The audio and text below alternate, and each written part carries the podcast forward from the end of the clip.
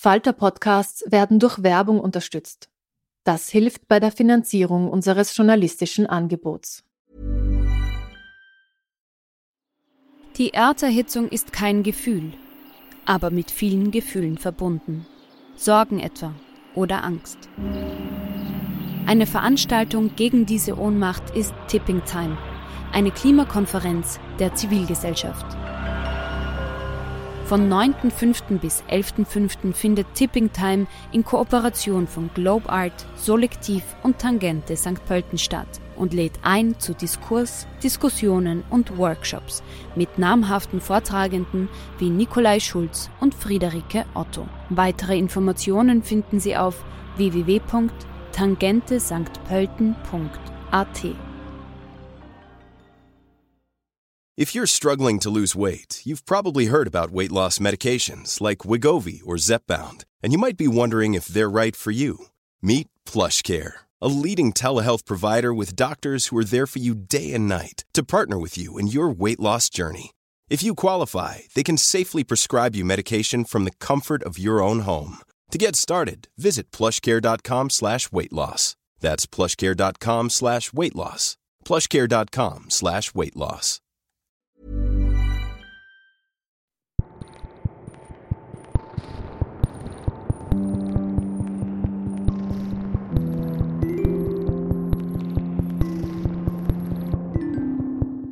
Herzlich willkommen bei einer neuen Folge von Besser lesen mit dem Falter. Heute sprechen wir mit Eva Reisinger.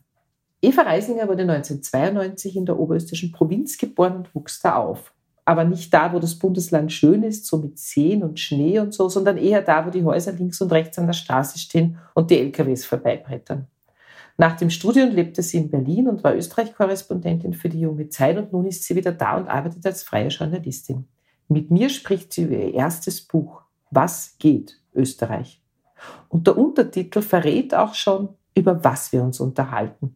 Eine Landjugend, Wodka Bull und dem Herrgott. Mein Name ist Petra Hartlieb. Ich freue mich, wenn Sie mit dabei sind. Es gibt ja schon ein paar Bücher, die versuchen, Österreich zu erklären. Warum dachtest du, Eva, du musst auch noch eins schreiben?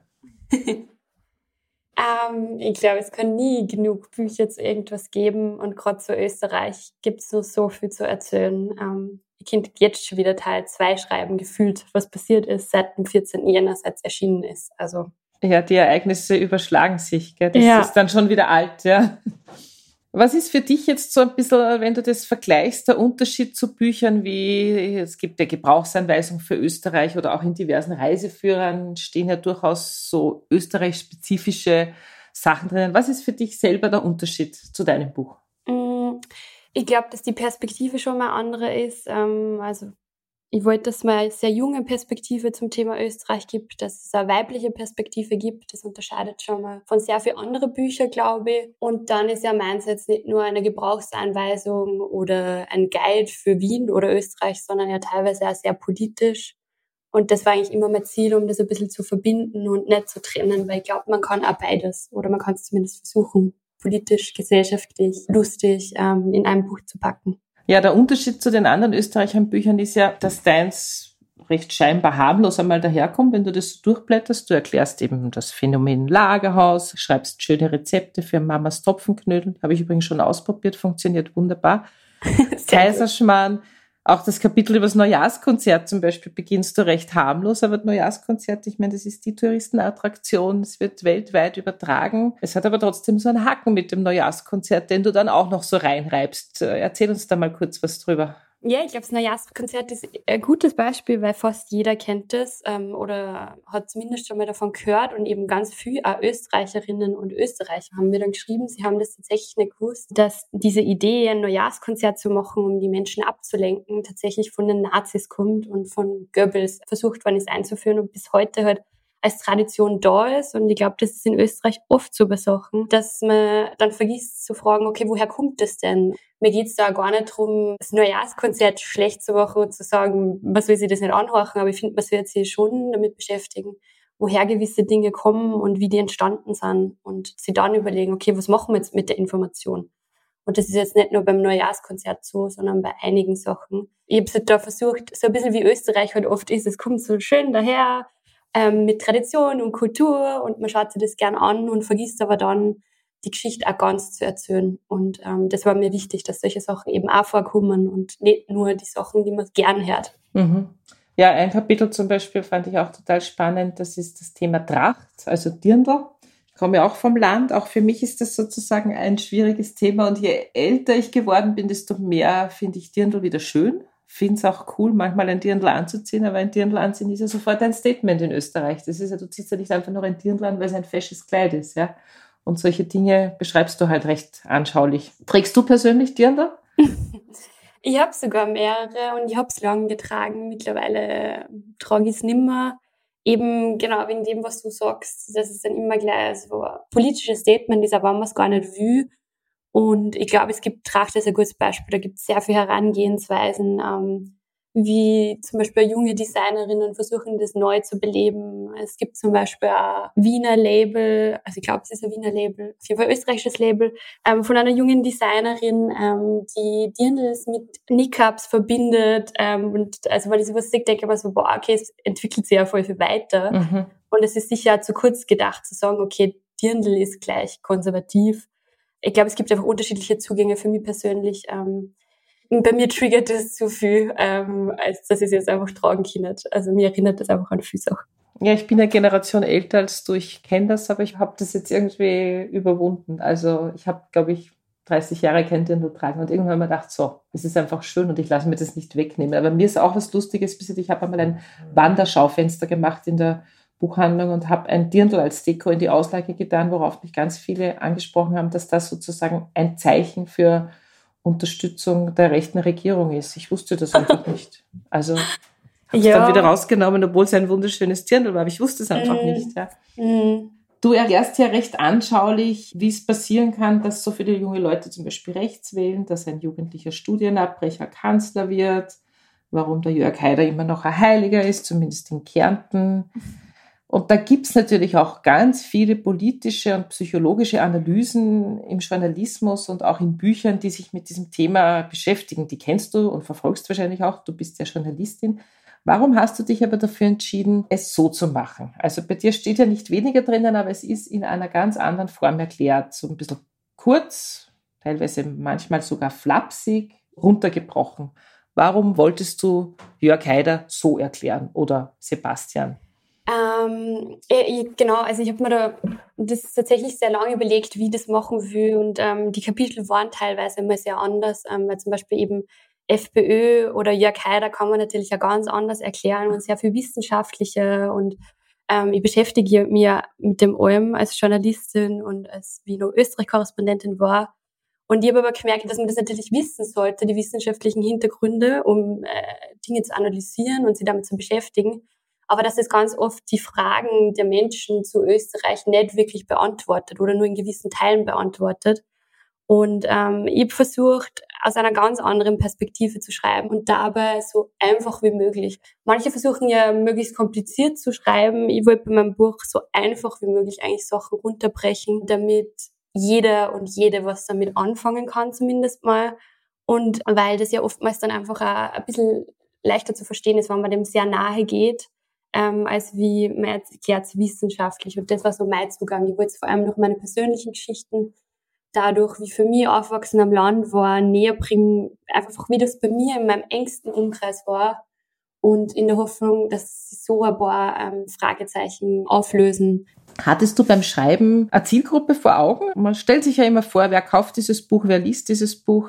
Eher deine Generation, also eher jüngere Leute und was ich spannend finde, die Frage eher Österreicherinnen oder eher Deutsche. Was stellst du dir da so vor? Hm.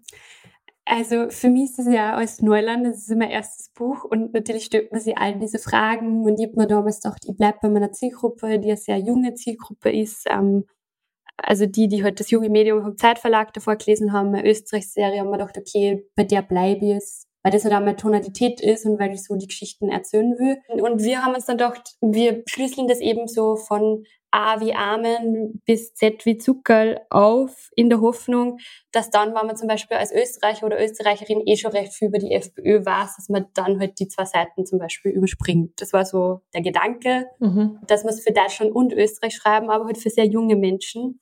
Ja, es ist, glaube ich, oft so bei Büchern, dass dann tatsächlich die Zielgruppe auch andere ist oder dazukommt. Ähm, weil, also ich krieg schon viele Nachrichten von jungen Menschen, aber ich krieg vor allem ähm, Nachrichten von 40, 50, 60-Jährigen in Deutschland und Österreich, ähm, die mir erzählen, dass sie also schockiert sind, dass es immer noch genauso ist wie vor 20, 30 Jahren, wie sie aufgewachsen sind. Und dass sie sich gedacht hätten, es ist doch viel mehr passiert und äh, das kann doch, können doch nicht die gleichen Geschichten sein wie damals schon. Ja, und also ich kriege tatsächlich am meisten Nachrichten von Menschen sehr außerhalb von meiner geplanten Zielgruppe, was für mich natürlich schön ist, weil ich darüber hinauskomme, also jetzt nicht nur bei junge Leute. Und ähm, das freut mich voll und das finde ich ja voll interessant, weil ich natürlich habe keine Ahnung, wie es vor 30 Jahren war, in Österreich aufwachsen. Ich finde das super interessant, da die Gespräche, die dann entstehen. Das ist, glaube ich, für Deutschland und Österreich interessant, weil jeder hat sich schon mal gefragt, was ist mit diesem Österreich? Und ich glaube, das Buch bietet zumindest ein paar Antworten auf diese Fragen. Ja, es hat sich nicht so wahnsinnig viel verändert. Wie gesagt, ich bin eine andere Generation. Bei uns gab es auch die ganzen Zeltfeste und die rechten Jugendlichen. Nur äh, Wodka-Pool hatten wir noch nicht. Was habt ihr getrunken? Rüschel. Rüschel? Cola Rot. Rüschel. Oh. Ganz grauslich. Ja. Das klingt nur Ärger. Ja, mein Gott, jeder hat so sein Getränk seiner Zeit. Ich bin auch groß geworden. ja, und trinkst du es nur? Nein, ich trinke es nicht mehr. Nein, das würde ich nicht mehr runterbringen. Da würde ich dann wirklich Abstinenzlerin werden, wenn es nur noch das geben würde. Ja, also die Deutschen und die Österreicher, das ist, glaube ich, auch so ein bisschen, was dein Leben prägt. Du hast ja lange in Berlin gelebt und ähm, hast natürlich dann auch immer Österreich erklären müssen. Das ist einfach so, wenn man als Österreicher in Deutschland lebt, als Österreicherin. Mhm äh, weil viele Deutsche haben ja einfach so ein Österreich-Bild, das ist dann eher so von Sängerknaben, Mozartkugeln und Skifahren geprägt ist und erst in zweiter Stelle, wenn überhaupt, kommen dann so Waldheim, die rechten Burschenschafter, unser Slimfit-Jugendkanzler. Also das ist sozusagen meistens so dahinter. Der Ibiza-Skandal hat da ein bisschen etwas zurechtgerückt. Da hat einfach keiner vorbeischauen können. Wenn das alles mal ganz aufgeklärt ist, glaube ich, dann wird sich dieses ganze idyllische Bild von unserem Land noch einmal ein bisschen erschüttern. Verstehst du dein Land nach diesem Schreiben des Buches noch ein bisschen besser? Also hat es dich auch dazu gebracht, noch ein bisschen mehr darüber nachzudenken, wie, wie kann sowas passieren? Warum geht sowas bei uns? Ähm, also ich würde schon sagen, das ist mir, es hat mir Österreich wieder ein Stück näher gebracht, weil wenn man sich ins Detail mit Sachen nochmal beschäftigt und sich nochmal anschaut, wie war das genau, wie ist eigentlich dieser Skandal entstanden, wer hat da welche Festplatten geschreddert, wo ist welches Gold gebunkert gewesen, wer hat dann da noch was gesagt. Ähm, für mich war das wichtig, sich das alles nochmal auch ins Detail anzuschauen, weil meistens merkt man sich ja dann nur Headlines und was ungefähr passiert ist, aber keine Details. Sich an das alles zu erinnern und das aufzuschreiben und sie dann entscheiden zu müssen, mit welchen Skandale beschäftige ich mich überhaupt, weil sonst wird das ganze Buch füllen ähm, das sind schon so Momente gewesen, wo sie bei mir dann teilweise sogar nur mehr Fragen ergeben haben, weil man gedacht habe, das kann ja eigentlich nicht sein, weil man vergisst dann auch wieder auf Sachen, die schon passiert sind. Also ich war teilweise selbst ein bisschen fassungslos.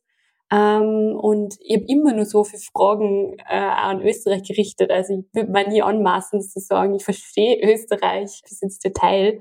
Ich glaube, niemand macht das. Ähm, aber gewisse Dinge und gewisse Protagonisten in dem Ganzen sind ein bisschen klarer worden und ich glaube, Ibiza war natürlich ein wahnsinnig wichtiger Teil in dem Ganzen und ähm, auch wie Deutschland und Österreich teilweise unterschiedlich reagiert hat. Also weil ich weiß nicht, wie es dir gegangen ist, aber also mir hat es überrascht, dass das jetzt aufgedeckt wird, aber mir hat an sich nicht überrascht, was da passiert ist in dieser Villa. Ich war natürlich fassungslos, wenn man das dann mal so vorgeführt kriegt, aber alle haben das gewusst und ich war lustigerweise, Freitag glaube ich war das und ich war dann ab Montag auf Lesereise in Deutschland und ich habe einfach nie aus meinem eigenen Buch vorgelesen, weil ich musste immer nur über Österreich und über Ibiza reden. Damals hätte ich dein Buch schon gern gehabt, da hätte ich einfach dann daraus vorgelesen. Aber die waren alle fassungslos, dass man so sein kann. Das war ich gar nicht. Du auch mhm. nicht, oder? Na, also fassungslos war ich nur darüber, dass es wem gelungen ist, das sozusagen zu veröffentlichen und dass das nicht verhindert worden ist. Das hat mich überrascht. Und ich muss ja ganz ehrlich sagen, im ersten Moment habe ich es komplett falsch eingeschätzt. Ich hätte mal nie gedacht, dass das zu Rücktritten führt und die Koalition sprengt, weil ich mir gedacht, ja, ich meine, es sind ein paar Jahre davor Fotos aufgetaucht, die äh, Heinz-Christian Strache mit Neonazis bei Wehrsportübungen gesagt haben. Und er das ist trotzdem, nicht so schlimm. Genau, und er ist trotzdem unser Vizekanzler geworden. Ja. Ähm, und mir es eher überrascht tatsächlich, dass das so viel verändert hat und dass es diesen Moment dann gegeben hat. Also ich weiß nicht, ob du den auch so gefühlt hast, aber bei mir war das schon so und in meinem Umfeld dieses Wochenende werde ich niemals vergessen. Also diese Hoffnung, die man da gehabt hat, dass man sich jetzt mal von Rechtspopulismus und der Korruption und alles, was in Österreich da so falsch läuft, zumindest mal kurzfristig trennt und zumindest eine Option auf was Neues. Ja, hat. es war das beste Wochenende der letzten Jahre. Ja. Wir kehren noch ein bisschen zum Buch zurück. Wir könnten ja noch stundenlang über Ibiza reden, aber das machen wir dann danach. Das Buch kann man ja auf zwei Arten lesen. Einerseits eben eine junge Österreicherin, die versucht, ihr Land zu erklären, also das ganze Land. Aber es gibt auch diesen unglaublichen Unterschied zwischen Hauptstadt und Provinz, der sozusagen in deinem Buch wirklich so der Subtext eigentlich ist. Warum ist dir das so wichtig? Warum beschäftigt dich das so? Provinz und Wien? Ich glaube, es ist so ein starker Subtext, weil es ja die ganze Zeit ums Aufwachsen geht und meine Wünsche eben auch die Provinz zu verlassen und in die Stadt zu gehen. Ich persönlich sehe das gar nicht so, wie du das jetzt beschrieben hast, also zumindest nicht so stark, weil ähm, ich beschreibe das ja dann auch, was dann passiert ist, wie ich dann in Wien war und dass das natürlich auch eine Illusion war, die ich da aufgebaut gehabt habe in meinen Gedanken, dass man sich so denkt, in der Stadt ist alles toll, man hat plötzlich jede Möglichkeit Meistens ist es ja dann eben nicht so, weil man sich überhaupt nicht auskennt, man draufkommt, wie privilegiert man davor war, in einem Haus zu wohnen und dann in einer Mini-Wohnung, also in einem kleinen Zimmer wohnt, nichts versteht in der Stadt und dauernd die aus Oberösterreich ist, die in Wien ja annimmt haben so.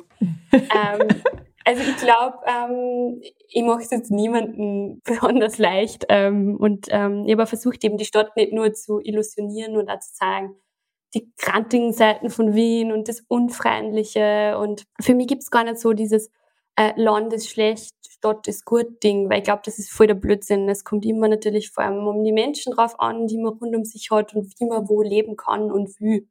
Ja, natürlich ist in Oberösterreich, wenn man sich mit gewissen Sachen beschäftigt, wie eben dem ganzen Rechtsruck auch in Freundeskreise etc., ähm, das ist nie gern gehört und niemand in Oberösterreich sagt da, glaube ich, oder wenige, boah, ja, klasse, thematisiert das jetzt mal. Wir wollen mhm. uns damit voll auseinandersetzen, was da bei uns schief läuft.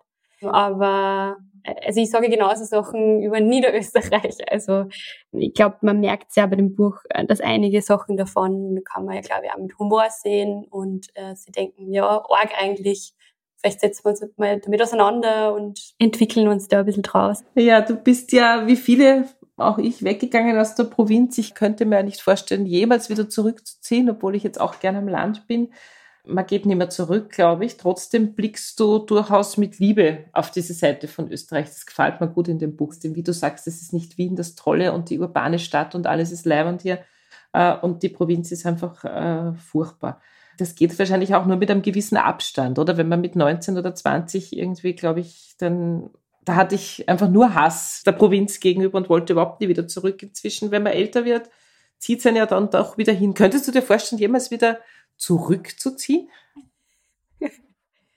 Ähm, boah, ist eine schwierige Frage. Also sicher nicht dorthin äh, in das Dorf, wo ich herkomme, glaube ich nicht. Ähm, aber eh so wie du es beschreibst, ich habe natürlich auch diese Landsehnsucht jetzt ähm, gerade durch Corona auch immer wieder also ich werde immer, glaube ich, in der Stadt bleiben, weil ich fühle mich da einfach wohler und ähm, ich brauche auch sehr viele Menschen um mich. Ich fühle mich sonst sehr einsam so am Land.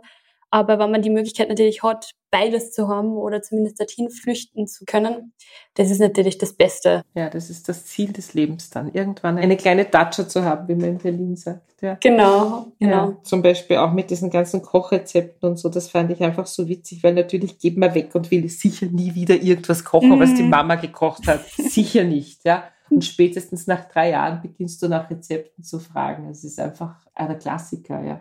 Triffst du Freundinnen von früher noch? Also hast du noch mit den Leuten, mit denen du damals in der jungen ÖVP bei Zeltfesten warst, hast du da noch Kontakt oder ist das völlig abgebrochen?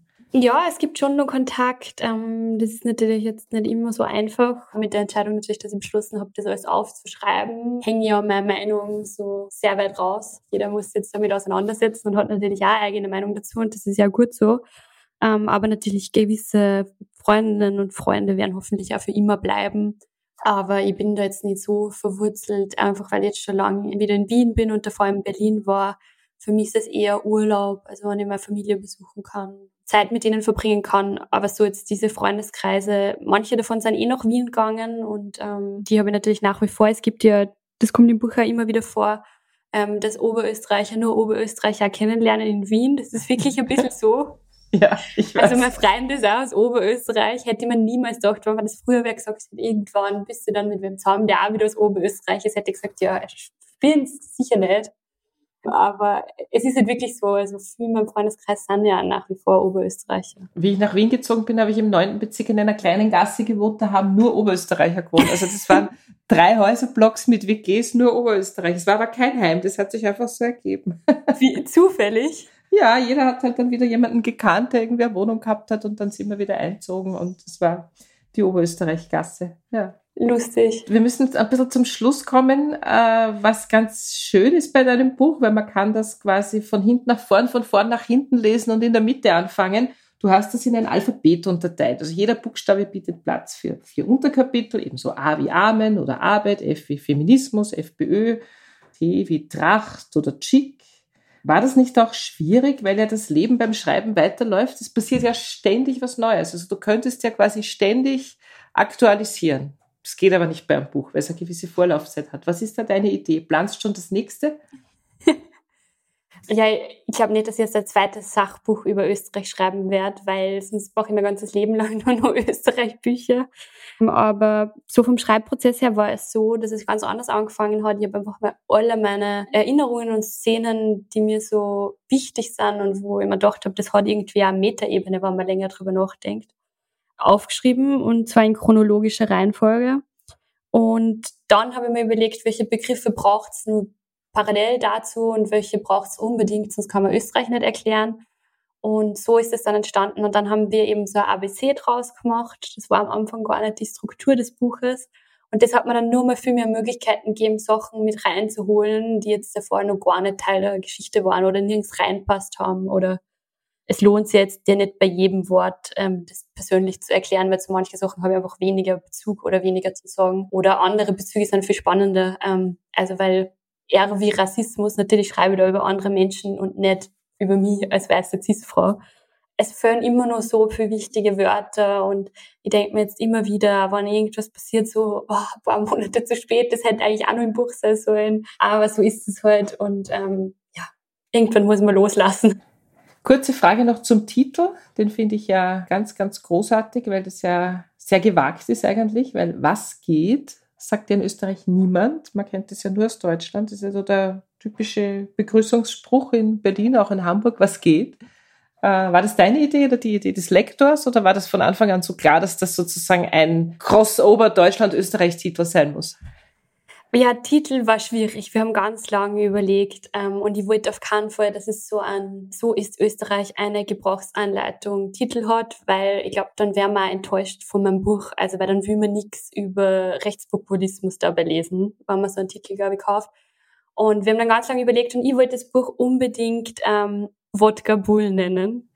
Und dann hat der Verlag gesagt so, ja, okay, schreibt dann einen Roman und nennt ein Wodka Bull, das ist okay, aber wir brauchen einen erklärenderen Titel für ein Sachbuch, was ich auch verstehe. Und dann haben wir ganz lange herum überlegt und haben uns dann getraut, eben einen sehr deutschen Titel zu nehmen, um einen sehr österreichischen Untertitel drunter zu klatschen mit dem Herrgott und mit dem Wodka Bull und haben uns gedacht, ja, wir probieren es einfach, weil so ist das Buch ja ein bisschen, also spielt ja auch mit dem deutsch-österreichischen Verhältnis, was du ja sicher gut kennst, nachdem der Mann, glaube ich, äh, Deutscher ist, oder? Ja, ich habe auch fünf Jahre in Hamburg gelebt. Also das war einfach ein Versuch und zum Klick funktioniert Also ich glaube, man erahnt ziemlich gut durch den Titel, was man kriegt. Bevor du uns eine kurze Stelle aus dem Buch noch vorliest, äh, hören wir ein paar aktuelle Buchbesprechungen aus der Falter-Redaktion. Hallo, ich bin Kirstin Breitenfellner. Ich bin im Falter für das Sachbuch zuständig und habe heute zwei Bücher mitgebracht, die ich vorstellen möchte. Ähm, es sind zwei Bücher, die was gemeinsam haben, nämlich dass sie mit dem Körper zu tun haben und dass sie in dieser Zeit, wo wir sehr viel auf Daten und Zahlen schauen, dazu aufrufen, wieder ein bisschen mehr auf die Signale des eigenen Körpers zu hören Weil dieser Körper hat ja ein hervorragendes Feedback-System und hat uns auch einiges zu sagen.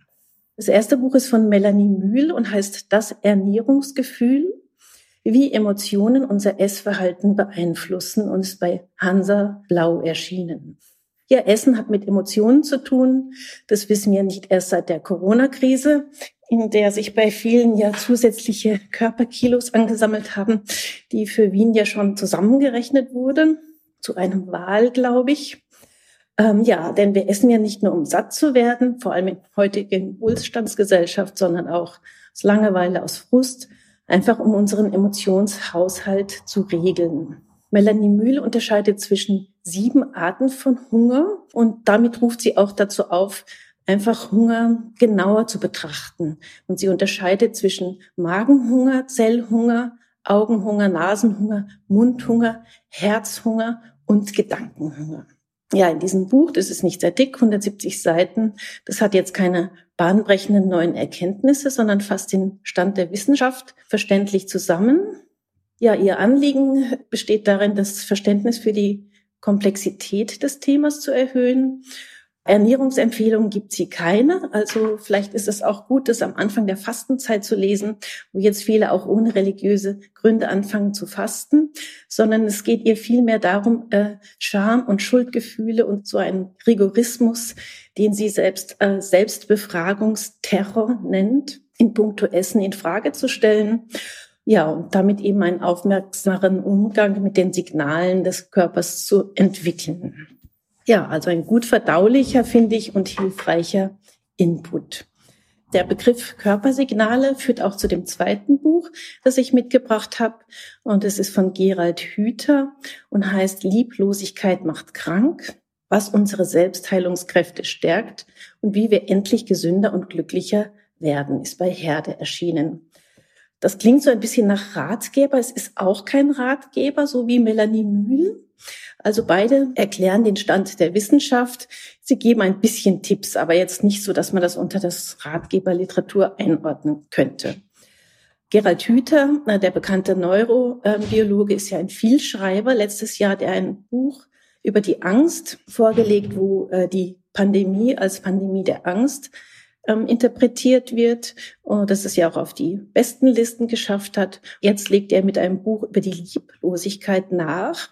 Lieblosigkeit, meint Hüter selbst, sei bis vor kurzem noch undenkbar gewesen als wissenschaftlicher Begriff. Aber durch die neuesten Forschungen, meint er, äh, lässt sich auch so ein Phänomen auf der Basis von wissenschaftlichen Erkenntnissen äh, besprechen. Und er macht das auch, fängt wie immer bei Adam und Eva an und erklärt, wie der Körper funktioniert, wie Zellen funktionieren, wie Gefühle funktionieren und kommt dann zu seinem Thema eben den Selbstheilungskräften. Und wie Melanie Mühl geht es auch ihm darum, dass man den Kontakt zu den Signalen, die der eigene Körper sendet, äh, wiederherstellt, weil viele der Krankheiten, die halt als so als Wohlstandskrankheiten firmieren, mein Tüter, die sind nicht ähm, direkt dem Wohlstand geschuldet, sondern dem lieblosen Umgang mit sich selbst. Also der Tatsache, dass man eben bestimmten Vorstellungen folgt von Karriere, Durchhaltevermögen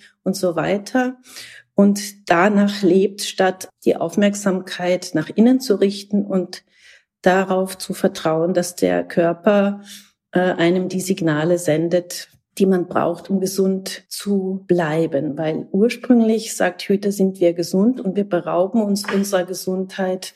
Das ist eine seiner Hauptthesen durch äh, diesen lieblosen Umgang, nicht nur mit uns selbst, sondern auch mit anderen. Ja, ich finde eine anregende und augenöffnende und erkenntnisreiche Lektüre sind auf jeden Fall beide Bücher.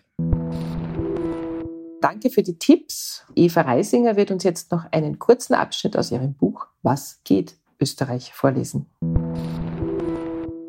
Schlägern. Gescheit schlägern oder sich prügeln zählt für so einige im Land als Hobby. Neben der Arbeit und dem Kirchenbesuch ist es außerdem ein guter Ausgleich, um mal wieder richtig aus sich rauszugehen und das Testosteron schießen zu hören. Es bietet sich außerdem an, weil man es perfekt mit seinen Freunden gemeinsam machen kann. Und das Wichtigste, es lässt sich im Gegensatz zu so vielen anderen Sportarten und Hobbys wunderbar mit Alkohol verbinden. Ja, der Alk, der macht einen noch mutiger, lässt den Schmerz erst am nächsten Tag kommen und so mancher schwört, er mache sogar stärker. Meistens sind es die Männer, die sich schlagen. Besonders verbreitet ist das Hobby in Regionen, wo eben sonst nichts geht. Bei uns schlugen sich die Jungs gern mit dem Jungs aus dem nächsten Dorf oder dem anderen Fußballverein. So kam es auch, dass sich meine Freunde am Wochenende des Öfteren mit anderen die Goschen einhauten.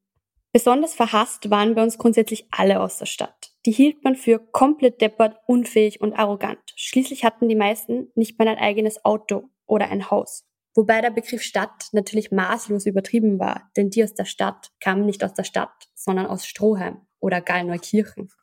Schon in der Schulzeit hassten wir die Leute aus der nächstgrößeren Gemeinde besonders, vermutlich da dort in der Stadt der Schulbus losfuhr.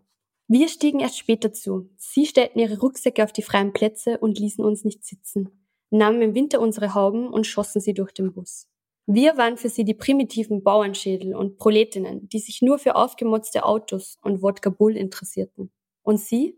Sie waren für uns arrogante Snobs, die sich für etwas Besseres hielten und ständig Prosecco soffen. Doch auch wessen Ego im Schulbus nicht verletzt wurde, der oder die konnte sich super ganz ohne Grund schlagen. Zum Beispiel reichte schon ein anderer Bezirk auf dem Nummernschild für Feindseligkeiten aus.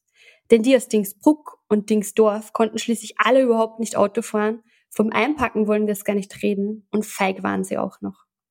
Manchmal verabredete man sich aber auch zum Schlägern. Dafür suchte man sich einen Parkplatz aus, zum Beispiel eine betonierte Fläche, auf der sonst nach der Ernte Rüben gelagert wurden.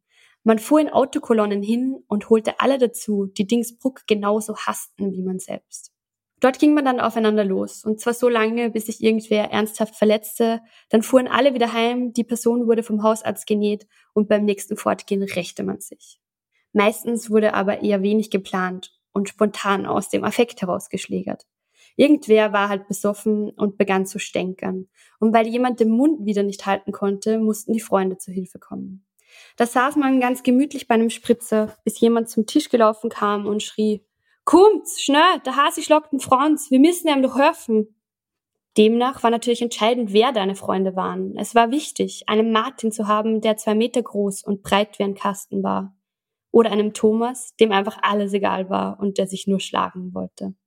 Frauen schlugen sich natürlich nicht. Man schlug sich höchstens wegen ihnen oder um sie. Wobei, ich schlug mich mit 17 einmal beim Fortgehen mit einem anderen Mädchen.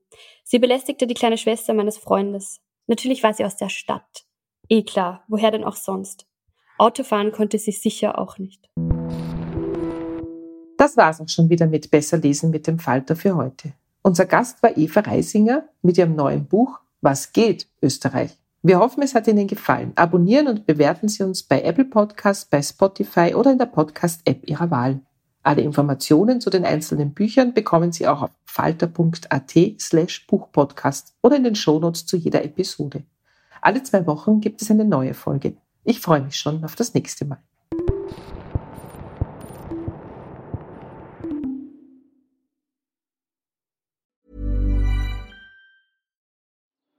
Die Erderhitzung ist kein Gefühl, aber mit vielen Gefühlen verbunden. Sorgen etwa oder Angst.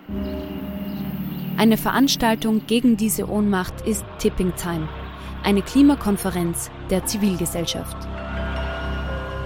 Von 9.5. bis 11.5. findet Tipping Time in Kooperation von Globe Art, Solektiv und Tangente St. Pölten statt und lädt ein zu Diskurs, Diskussionen und Workshops mit namhaften Vortragenden wie Nikolai Schulz und Friederike Otto. Weitere Informationen finden Sie auf www.tippingtime.com tangentesanktpölten.at.